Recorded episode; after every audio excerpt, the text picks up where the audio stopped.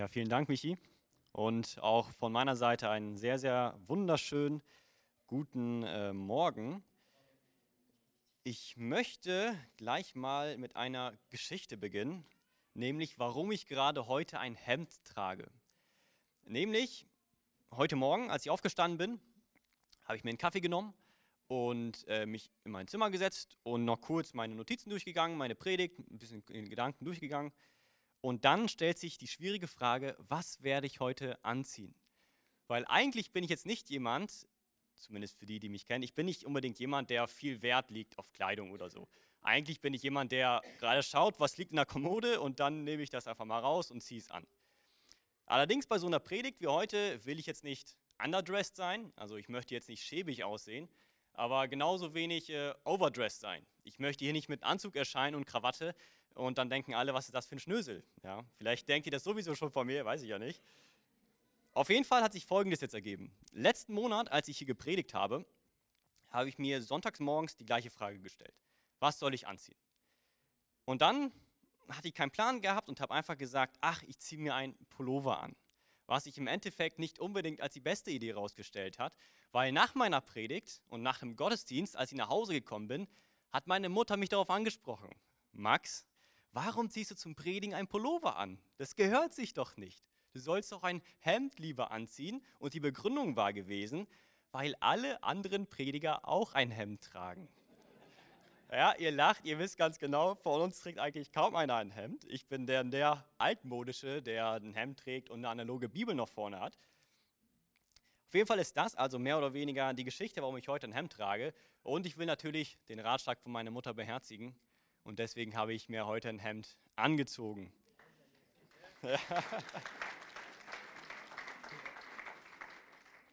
Aber darum soll es ja heute offensichtlich nicht gehen. Ich denke, die wenigsten interessiert meine Kleidungsfrage und was ich morgens anziehe. Es soll heute um eine sehr kontroverse und kritische Aussage gehen, die Michi gerade schon wiederholt hat, dass Jesus Christus der einzige Weg zu Gott ist. Wir haben ja gerade unsere Themenreihe vor drei Wochen angefangen hat er nicht gesagt. Wir gehen kontroverse Aussagen und Sätze von Jesus durch, bei denen wir mit unseren modernen Ohren heutzutage die vielleicht ein wenig kritischer betrachten. Und heute geht es um die Aussage, es geht nur um mich. Also nicht um mich, sondern dass Jesus das gesagt hat. Er hat es nicht wortwörtlich gesagt, aber das ist im Endeffekt eigentlich der Inhalt der gesamten Bibel der Inhalt von Jesus reden, der Inhalt vom Alten wie auch Neuen Testament, dass es sich in unserem Leben, in unserem ganzen Universum um Jesus Christus drehen soll.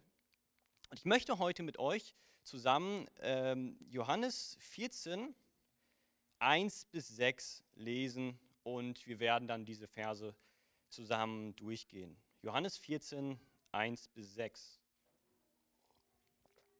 Bevor ich aber die ersten fünf Verse lesen werde, lasst mich euch vielleicht mal kurz erzählen, wo wir uns gerade befinden und welchen Zeitpunkt wir uns gerade der, im Leben von Jesus befinden.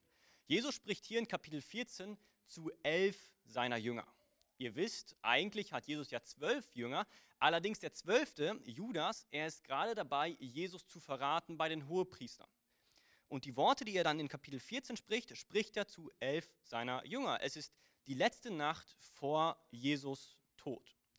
Und dann finden wir hier ab Kapitel 13 ungefähr ähm, die letzten Worte, die Jesus zu seinen Jüngern spricht vor seinem Tod. Und er hat sie häufiger darauf hingewiesen, dass er eines Tages sterben wird.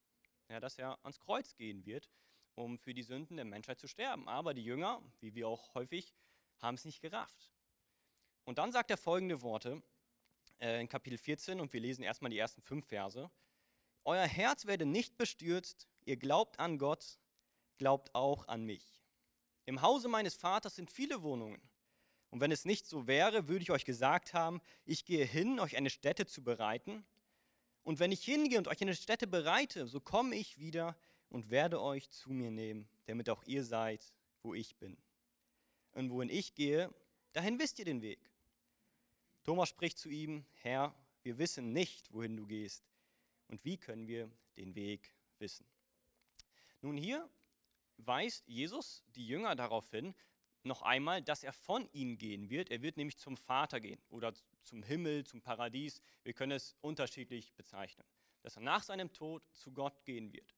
Aus dem Grund, weil er Wohnungen bereiten möchte oder eine Stätte bereiten möchte für seine Jünger und auch für dich, wenn du heute ein Kind Gottes bist.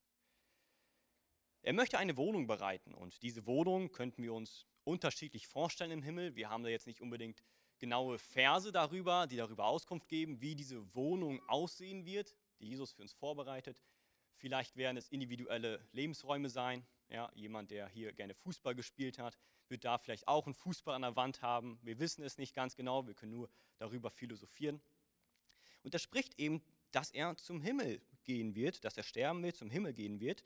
Und dann sagt er, ihr wisst ja, wie er dorthin kommt. Ihr kennt ja den Weg, wie es zum Himmel geht, wie es zum Vater geht, wie es zum Paradies geht. Und Thomas, der dachte vielleicht an einen wortwörtlichen Weg, an einen Feldweg. Und dann dachte er vielleicht, ja, welchen, welcher Feldweg führt denn bitte schön direkt in den Himmel? Ja, nicht mal der Mount Everest, der reicht ja so hoch. Und dann spricht Jesus folgende Worte in Vers 6, um klar und deutlich zu machen, was er eigentlich meint. Und um diesen Vers soll es heute hauptsächlich gehen. Da spricht Jesus zu ihm, ich bin der Weg und die Wahrheit und das Leben. Niemand kommt zum Vater als nur durch mich. Nun, wenn ich einen kleinen Rückzieher machen darf, die Bibel spricht in sehr, sehr vielen Lebensbereichen und äh, Lebensfragen darüber, dass Christus unser Mittelpunkt sein soll. Das, wie der Titel ja heute auch ist, es geht nur um mich, dass es in allen Lebensbereichen von uns um Christus sich drehen soll, dass es überall um ihn geht. Allerdings kann ich wegen der Zeit wegen, weil es, heutzutage, weil es jetzt viel zu lange dauern würde, alle Lebensbereiche anzuschneiden, möchte ich auf eine Frage eingehen, die die wichtigste ist, um welche es nur um Jesus Christus geht, nämlich um die Frage, wie komme ich eigentlich in den Himmel? Wie komme ich eigentlich ins Paradies oder wie wir es auch immer bezeichnen möchten? Wie komme ich dahin? Wie kann ich der Hölle entfliehen und ewige Freude im Himmel haben. Die Menschheit selbst tatsächlich hat sich schon sehr, sehr lange mit dieser Frage beschäftigt. Wenn wir Jahrtausende zurückgehen, äh, wussten die Leute, die auch komplett abgeschottet waren von der Außenwelt, dass es einen Gott gibt. Das kann man dann sehen an der Umwelt, das kann nicht von Zufall entstanden sein, es muss einen Gott existieren. Und deswegen haben sie begonnen, beispielsweise Tiere zu opfern. Oder sie haben begonnen, Kinder sogar zu opfern, um vielleicht den Zorn dieses Gottes zufriedenzustellen und damit vielleicht irgendwie in seine Gegenwart zu gelangen nach seinem Tod. Und die Frage, wie komme ich eigentlich in den Himmel, ist eine Frage, die die Menschheit seit Jahrtausenden schon beschäftigt. Und ich würde sagen, und ich glaube, ich übertreibe damit nicht, wenn ich sagen würde, das ist die wichtigste Frage unseres Lebens. Wenn es dort wirklich ein Himmel und Hölle gibt, die ewig sein werden, und wir hier nur 80 Jahre verbringen werden auf dieser Erde, dann ist es das Wichtigste zu wissen, wo gehe ich hin nach meinem Tod. Und Jesus sagt hier auf die Frage, wie komme ich zum Himmel, ich bin der Weg.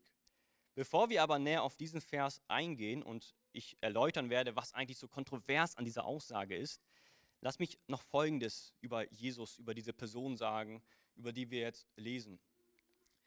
Menschen haben drei verschiedene Thesen oder Ansätze über Jesus getroffen.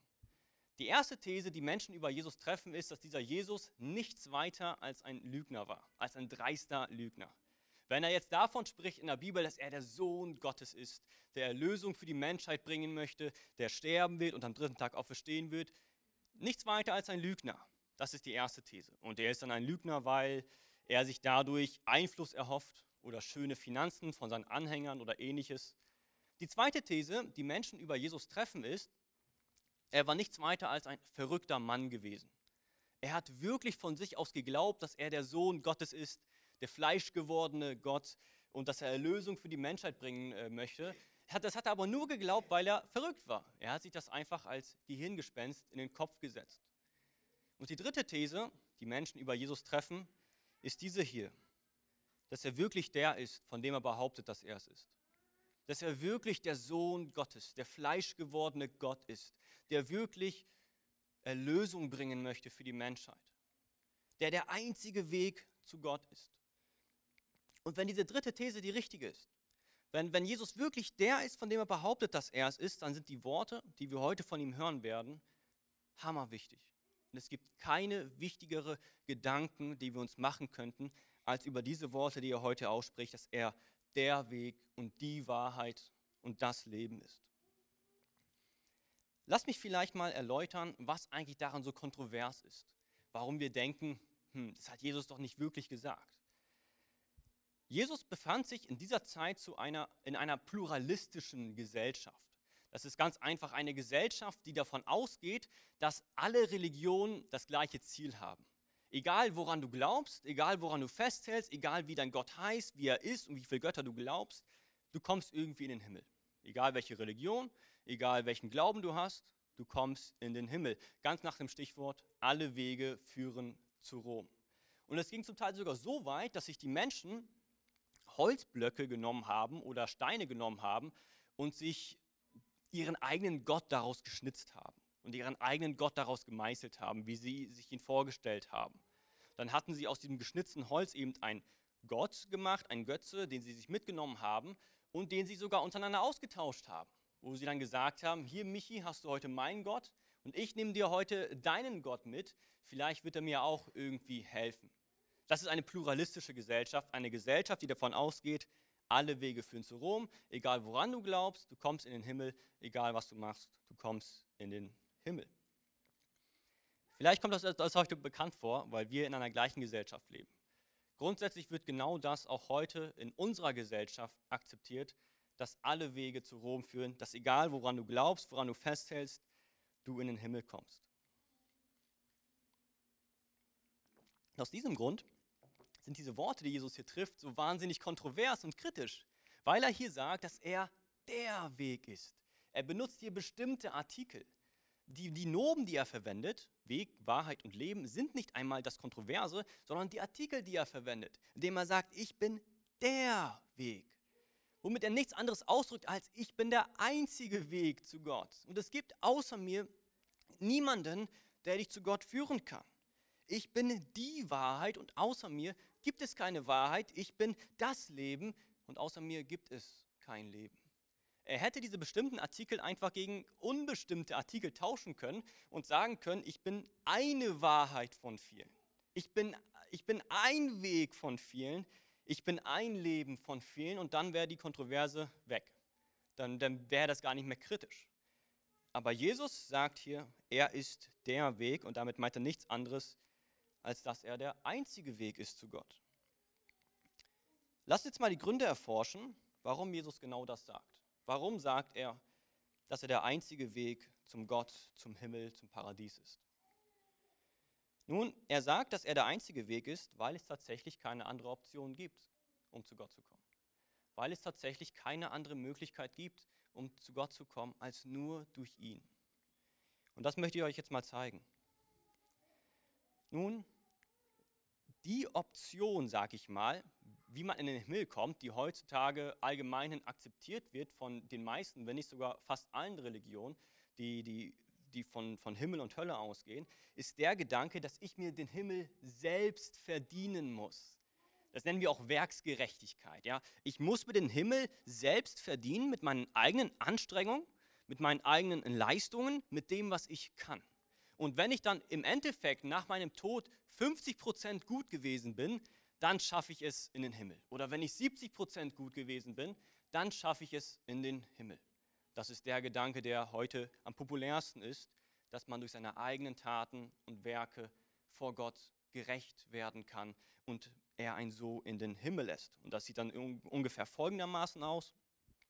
Nach meinem Tod würde ich zu Gott kommen, diesem gerechten und heiligen Richter, und der wird dann eine lange Liste ausbreiten oder ein Buch öffnen über all die Taten, die ich in meinem Leben begangen habe und dann quasi zählen. Ja? Äh, Max, du warst 70 Prozent schlecht gewesen in deinem Leben, du hast 70 Prozent schlechte Taten getan und nur 30 Prozent gute Taten. Ah, das reicht mir nicht ganz. Äh, ich ich, ich schicke dich in die Hölle. Oder er sagt, äh, Max, du warst 70 Prozent gut gewesen und nur 30 Prozent schlecht. Das reicht mir. Ich drücke ein Auge zu vor dem Schlechten, was du begangen hast und kommst dann in den Himmel. Das ist das beispielsweise, was äh, Moslems und Juden über ihre Erlösung glauben, dass sie sich den Weg verdienen müssen. Und wenn man jetzt beispielsweise einem Moslem oder einen Juden fragen würde, warum verdienst du gerade den Himmel, dann würden sie sowas aufzählen wie, nun, ich gehe mehrmals im Jahr nach Mekka. Ich reise dahin und äh, gebe den Armen ganz viel Geld. Ich halte meine äh, Gebete ein, siebenmal am Tag. Ich mache dies und das und jenes und darum verdiene ich mir den Himmel. Dieser Weg, der heute so populär ist, mag von außen wahnsinnig schön aussehen. Er ist aufgeklärt, ist er das nicht? Er ist modern, er ist humanistisch. Wenn ich, wenn ich mir den Himmel selbst verdienen muss, ja, dann muss ich mich keinen Herrn beugen. Ich selbst bestimme, bestimme dann mein Schicksal. Ich selbst habe mein eigenes Schicksal in der Hand. Ich bin unabhängig, selbstständig, von niemandem abhängig. Dieser Gedanke sieht so schön und aufgeklärt und modern aus, aber innen drin ist er nichts weiter als ein Wolf im Schafspelz. Wegen folgendem.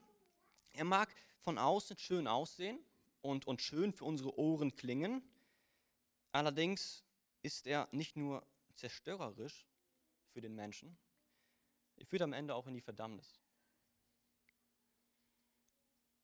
Nämlich folgendes. Wie ich vorhin schon erwähnt habe, geht diese Option, durch seine eigenen Taten gerecht zu werden, davon aus, dass Gott sich zufriedenstellt, wenn man nur 50 Prozent gut gewesen ist in seinem Leben. Und die anderen 50 Prozent, in denen man schlecht gewesen ist, übersieht er einfach. Das ist aber nicht die Charakteristik eines heiligen und gerechten Gottes. Gebe euch mal folgendes Beispiel. Ich habe das vor einigen Monaten schon gebracht, ist ein härteres Beispiel, aber ich glaube, das bringt es sehr stark auf den Punkt.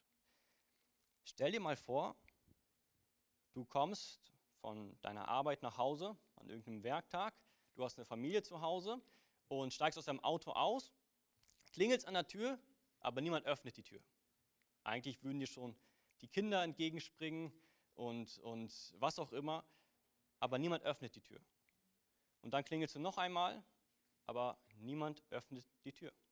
Dann weißt du, okay, ich habe äh, einen Schlüssel unter meiner Fußmatte ja gelegt, ich nehme den, du öffnest die Tür, die Tür und dann überkommt dich ein Schock. Du siehst nämlich, wie sich ein Mann in dein Haus eingeschlichen hat und deine ganze Familie umgebracht hat. Und du siehst gerade, wie der Mann gerade deine Frau oder der Mann sogar umbringt. Mit deiner letzten Kraft, trotz all dieses Schocks, schaffst du es noch, ihn zum Boden zu zwängen und festzuhalten, bis die Polizei kommt. Die Polizei kommt, nimmt ihn mit zum Gericht und er wird vor einem Richter gestellt. Und du bist auch im Gerichtssaal. Und dieser Richter, der schaut sich die Anklage an gegen diesen Mörder, der deine ganze Familie umgebracht hat. Und der Richter sagt, hm, hier hast du zwar einen sehr starken Fehltritt gemacht, allerdings warst du in dem restlichen Leben von dir doch ein sehr guter Mann gewesen. Weißt du was? Auch wenn du dir diesen Fehltritt erlaubt hast, ich lasse dich trotzdem frei. Ich bestrafe dich nicht. Ich lasse dich trotzdem frei, weil du ja in dem Rest deines Lebens absolut gut gewesen bist. Was würden wir sagen, äh, wenn wir, wenn wir, wenn wir im Gerichtssaal säßen würden? Ja, toll, Richter, gerecht warst du. Schöne Entscheidung, die du getroffen hast. Nein, offensichtlich nicht. Denn dieser Mörder sollte bestraft werden für seine Straftat. Und wenn er es nicht macht, wenn der Richter ihn nicht bestraft für seine Straftat, dann ist dieser, dieser Richter nicht gerecht, sondern im Gegenteil, er ist absolut korrupt. Sogar korrupter als der Mörder, der deine Familie umgebracht hat und trotzdem freigesprochen wurde. Und so sieht es auch mit dieser Option aus, die davon ausgeht, dass wir durch unsere eigenen Leistungen den Himmel verdienen können.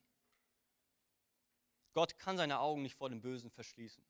Er kann uns seine Augen nicht vor, dem, vor Sünde verschließen. Er hasst Sünde und liebt die Gerechtigkeit. Und das muss er auch. Stell dir mal vor, wir würden sagen, dass wir Juden lieben, aber wir würden den Holocaust nicht hassen. Wenn wir Juden lieben, dann müssen wir den Holocaust hassen. Wenn wir Kinder lieben, dann müssen wir Abtreibung hassen. Und wenn Gott Gerechtigkeit liebt, dann muss er das Böse hassen. Und er hasst es so sehr, dass er nichts damit zu tun haben möchte. Er kann seine Augen nicht einfach so vor dem Bösen verschließen. Er muss es bestrafen. Das ist seine Charakteristik, seine absolute Gerechtigkeit, seine Heiligkeit.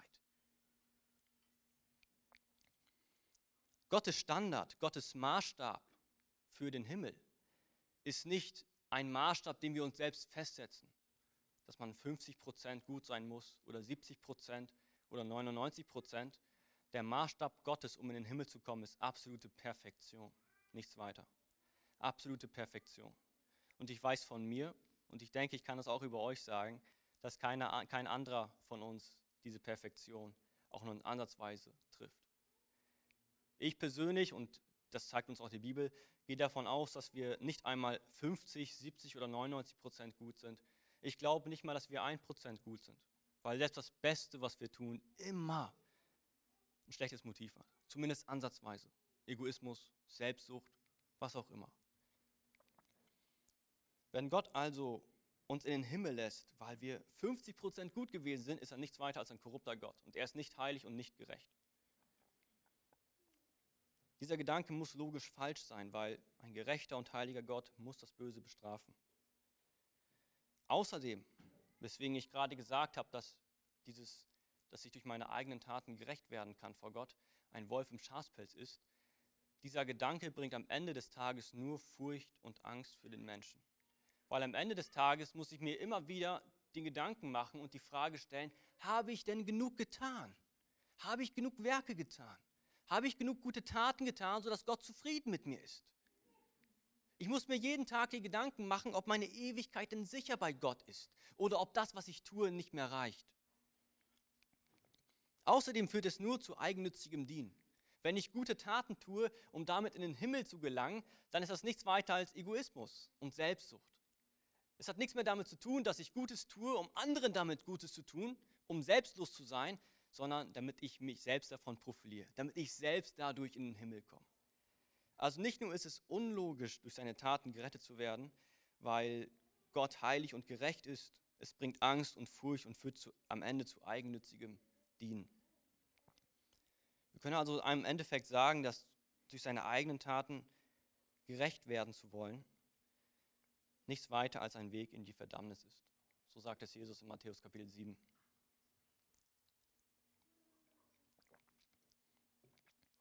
Wir sehen also, dass diese Option, die größte Option, die heutzutage äh, in, den, in den Gedanken der Menschen ist, eine falsche Option ist. Sie ist keine Option, sie ist auch keine Möglichkeit, in den Himmel zu kommen. Jeder von uns hat keine Chance vor Gott. Aber Jesus Christus sagt hier, dass er der einzige Weg ist. Genau aus diesem Grund, weil es keine andere Option gibt. Und was ist jetzt der Weg von Jesus? Warum sagt er, dass er der einzige Weg zu Gott ist? Nun, was bietet Jesus uns denn an? Ich habe vorhin zu euch gesagt, wenn ich ein Interview führen würde mit einem Moslem und einem Juden beispielsweise und sie fragen würde, warum verdienst du den Himmel? Sie würden sagen, weil ich es mir verdient habe, durch meine Leistung, meine Werke. Wenn ich einen Christen fragen würde, zumindest jemand, der äh, wirklich weiß, was das Christentum ist, wenn ich den fragen würde, warum verdienst du den Himmel? Er sollte dir sagen und würde dir sagen, ich verdiene den Himmel nicht. Seit meiner Geburt bin ich nichts weiter als ein sündhafter Mensch.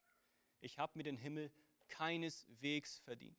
Wenn es sich um meine Werke und meine Taten vor Gott gehen soll, ja, dann gibt es kein Himmel für mich, kein Paradies, keine Gegenwart bei Gott. Er muss mich bestrafen für meine Schuld. Und dann, dann würde ich als Interviewer fragen, was ist dann aber deine Hoffnung? Du hast ein so ein hoffnungsloses Leben, wenn du davon ausgehst, dass du durch deine Taten nicht gerettet werden kannst. Und der Christ würde sagen, ich werde nicht durch meine eigenen Werke gerettet, sondern wegen das Werk, was Jesus Christus für mich getan hat. Wegen den Werken, die Jesus Christus für mich vollbracht hat, als er hier auf Erden war. Ich werde nicht durch mich gerettet, sondern durch einen Fremden. Unser Name ist alleine Jesus Christus. Die Option, die Christus anbietet, ist ein Wort mit fünf Buchstaben. Gnade. Die Gnade und die Liebe Gottes zu uns Menschen. Was Christus nämlich getan hat, ist folgendes. Er kam hier auf die Erde aus einem ganz guten Grund, damit er ein perfektes Leben führt.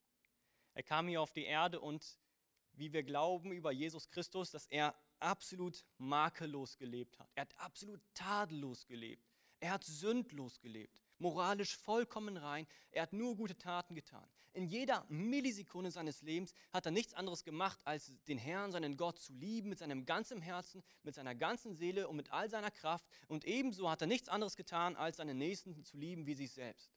Er hat nie gehandelt aus Eigennuss, nie, geha nie gehandelt aus Egoismus. Er war perfekt in jeder Hinsicht gewesen. Er ist der einzige Mensch seit dem Beginn der Schöpfung, der den Himmel wirklich verdient hat durch seine Taten, weil er absolut gerecht war. 100% gut. So dass, wenn er vor Gott stehen würde, vor dem Vater und der Vater seine Liste rausholen würde von all seinen Werken, er nichts weiter sehen würde als gut, gut, gut oder viel besser gesagt perfekt, perfekt, perfekt. Und dieser Christus aber, er ging am Kreuz. Er ging am Kreuz freiwillig, um eines zu machen, um deine Schuld, um deine Sünde auf sich zu nehmen. Er, das makellose Lamm, hat deine Schuld und deine Sünde auf sich genommen und dort am Kreuz hat er die Strafe erlitten, die du eigentlich hättest empfangen sollen, die ich hätte empfangen sollen. Die hat er am Kreuz von Golgatha erlitten. All die Strafe, die wir für das verdienen, was wir verbockt haben, weil Gott ein gerechter und heiliger Gott ist, hat er am Kreuz freiwillig ertragen. Warum? Weil er einen Vorteil daraus sieht, dass du in den Himmel dadurch kommst, weil er dich als so toll und gut empfindet, vor allem weil er gnädig ist. Und das sollte uns zum Staunen bringen, dass dieser Jesus, für den alles in diesem Planeten erschaffen worden ist, für den das ganze Universum erschaffen worden ist, dass dieser heilige Gott niederkam, ein perfektes Leben lebte und am Kreuz freiwillig starb unter unserer Schuld und unter unserer Sünde und die Strafe Gottes erlitt. Es fand also ein Tausch statt. Jesus nahm deine Sünde und Schuld auf sich, aber das ist nicht das Einzige. Seine Gerechtigkeit, seine Perfektion, die er in seinem Leben vollbracht hat, all seine perfekten Taten werden dir zugeschrieben, als wenn du sie begangen hättest, obwohl du es nicht gemacht hast. Ihm wird unsere Sünde zugeschrieben uns seine Gerechtigkeit, seine Perfektion, sodass wir eines Tages, wenn wir vor Gott stehen nach unserem Tod, er seine Liste rausholt und sieht Max und dann sieht er all die gerechten Taten, die Jesus Christus vollbracht hat. Und dann unten steht nichts weiter als perfekt. Das ist der einzige Grund, wie wir in den Himmel kommen können, indem Gott für unsere Schuld stirbt, indem Gott seine Strafe, der Vater seine Strafe auf seinen Sohn ausgießt und wir dadurch versöhnt werden können, er damit unsere Sünde schon bestraft hat und gleichzeitig aber seine Perfektion uns anrechnet, damit wir allein durch Christus den Himmel verdienen. Wir werden nicht durch unsere eigenen Taten gerettet, sondern durch die Werke unseres Herrn Jesus Christus. Und das ist der einzige Grund. Jesus Christus ist der einzige Weg aus diesem Grund. Lass mich nochmal mit euch zusammen in Matthäus 7, 13 bis 14 aufschlagen.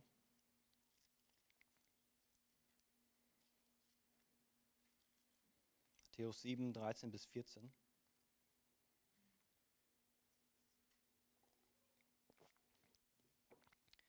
Dort finden wir genau den gleichen Gedanken.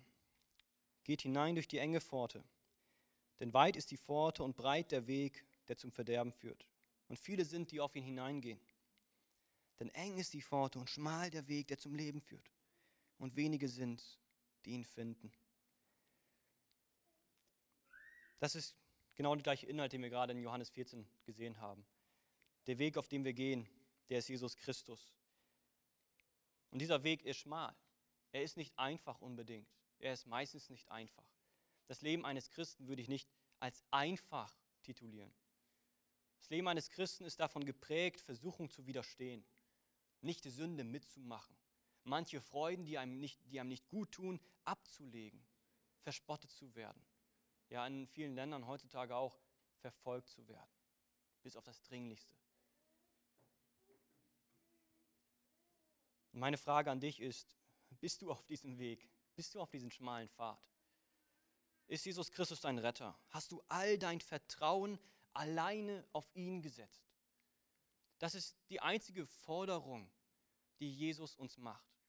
Wenn wir in den Himmel gelangen möchten, ist es nichts weiter, als ihn vollständig zu vertrauen, dass er tatsächlich am Kreuz für meine Sünde bezahlt hat und dass seine Werke, seine Gerechtigkeit mir angerechnet wird. Dass ich ihm vertraue bis zum Ende. Dass er der Fels ist, an dem ich mich klammer und festhalte im tiefsten Sturm. Dass er der Faden ist, das Seil, in dem ich mich in die Ewigkeit schwingen möchte.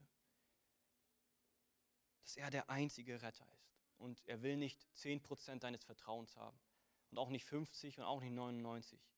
Dass du ihm allein vertraust für deine Errettung und deine Erlösung. Das Lobpreisteam darf gerne nach vorne kommen. Lass mich vielleicht das noch sagen. Diesen Weg, von dem wir lesen, nicht eine Religion ist der Weg. Und wenn wir es streng nehmen, auch nicht das Christentum selbst ist der Weg zu Gott. Nicht, weil deine Eltern Christen sind, heißt es, dass du auf dem richtigen Weg bist. Nicht, weil du denkst, dass du christlich geboren bist, was es nicht gibt, heißt es, dass du zum Himmel kommen wirst. Nicht, weil du zehn Jahre schon in diese Gemeinde gegangen bist, heißt es, dass du in den Himmel kommen wirst. Nicht, weil du auf dem Papier ein Christ bist, heißt es, dass du in den Himmel kommen wirst. Nicht, weil du Kirchensteuern bezahlst, heißt es, dass du in den Himmel kommen wirst. Und auch nicht, weil du irgendein Gebet gesprochen hast, dem du Jesus in dein Leben eingeladen hast. Auch das heißt nicht, dass du in den Himmel kommen wirst. Der Weg ist nicht eine Religion, sondern eine Person. Und das ist Jesus Christus. Vertraust du ihm allein für deine Erlösung? Vertraust du ihm allein für deine Errettung? Eigentlich so ein einfacher Gedanke. Vielleicht doch manchmal so komplex für uns, weil es Demut auch erfordert, sich vor diesem Herrn niederzubeugen und zu sagen, Gott, bitte vergeb mir. Ich schaffe es nicht alleine vor dir zu bestehen. Ich brauche deine Gnade, ich brauche deine Hilfe, ich brauche deine Güte, ich brauche deine Versöhnung, ich brauche deine Vergebung. Ich will dir eine Frage stellen, bevor wir gleich ins Gebet gehen. Bist du auf diesem Weg? Vertraust du nur ihm allein? Oder hast du auch irgendwo in irgendwelchen Ecken deines Kopfes irgendwas anderes, worauf du dein Vertrauen setzt? Vertraust du auch nur ein bisschen in deine eigenen Taten und Werken? Oder vertraust du Jesus Christus allein? Lass uns doch gemeinsam aufstehen und dafür beten. Ja, herrlicher, heiliger und königlicher Gott, Du bist so gut zu uns und wir danken dir für die reiche Gnade, die du uns gibst und ausschüttest. Ja, mein Gott, dass du uns einen Weg gegeben hast, der zum ewigen Leben führt. Nicht durch unsere eigenen Taten, Herr. Das könnten wir nie im Leben erreichen. Allein durch deine Gnade, allein durch deine Barmherzigkeit, allein durch deine Güte. Jesus, und wir danken dir. Denn du hattest es nicht nötig zu kommen, Herr. Der einzige Grund, warum du kamst, war Gnade und Liebe zu einem jeden Einzelnen von dem, der heute hier sitzt. Ja, und Herr, ich bitte dich, dass du doch die Herzen ergreifst und diejenigen, die dich nicht kennen, dass du diese Gedanken hineinlegst. Was ist mit der Ewigkeit? Was ist, wenn es doch dort einen Gott gibt, den der heilig und gerecht ist? Helfe du, Herr, dass wir uns das bewusst machen, dass du für uns gestorben und auch verstanden bist.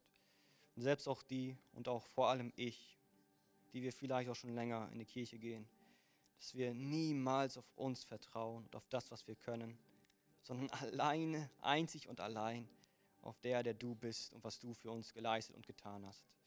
Deinem heiligen Namen beten wir. Amen.